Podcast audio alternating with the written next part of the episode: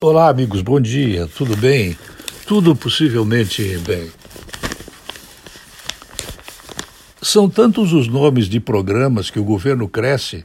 ou desfaz programas de governos anteriores que muitas vezes nós nos contentamos em apenas relatar a notícia sem saber corretamente a que programa pertencem os fatos que vão ser relatados. Agora vem o Pro Brasil mais um programa.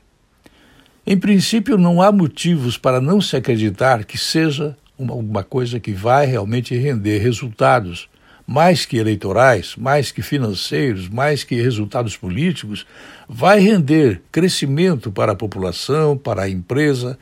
para os empregadores que podem, se quiserem, se não tiverem benefícios falsos ou incentivos falsos, produzir geração de empregos, muitos empregos, mais empregos para de fato rapidamente o Brasil crescer. O programa do governo do presidente Bolsonaro, destinado a obras e investimentos pró-Brasil, é um desses que deve contar com 6,5 bilhões do orçamento da República.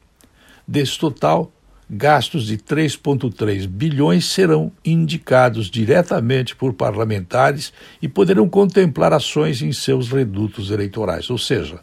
é a tal do deputado estafeta. A questão é assim: o deputado põe a proposição de uma emenda, a emenda recebe o recurso, esse recurso é contemplado no orçamento, numa dotação, e esse deputado vem depois trazer o cheque para o prefeito com o objetivo de fazer a realização de uma obra. Não sei se há um outro jeito de fazer esse tipo de distribuição de benesses que não contemple o populismo. Mas, enfim, o que se discute no momento é que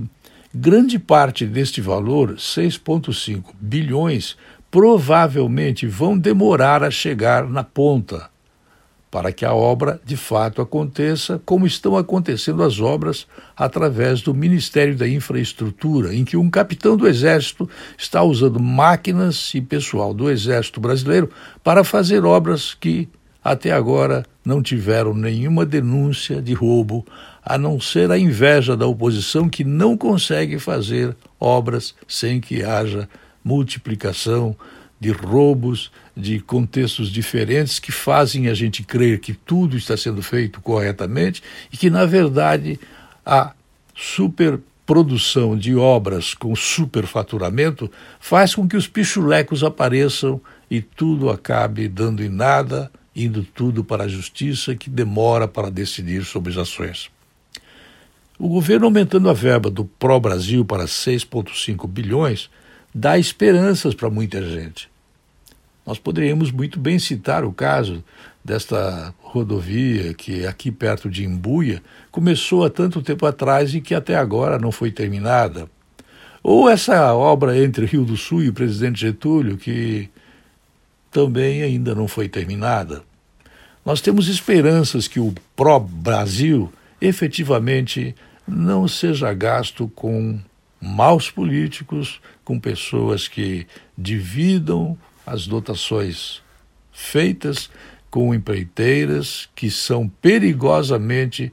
juntamente com advogados, os autores dessa famosa situação criada só no Brasil, em que os aditivos contratuais fazem com que sejam anuladas as licitações Quase nem precisaria haver licitação se é para continuar a haver no Brasil tanto aditivo contratual para aumentar, duplicando, triplicando às vezes o preço de uma obra, por pequena que seja. Eu volto logo mais.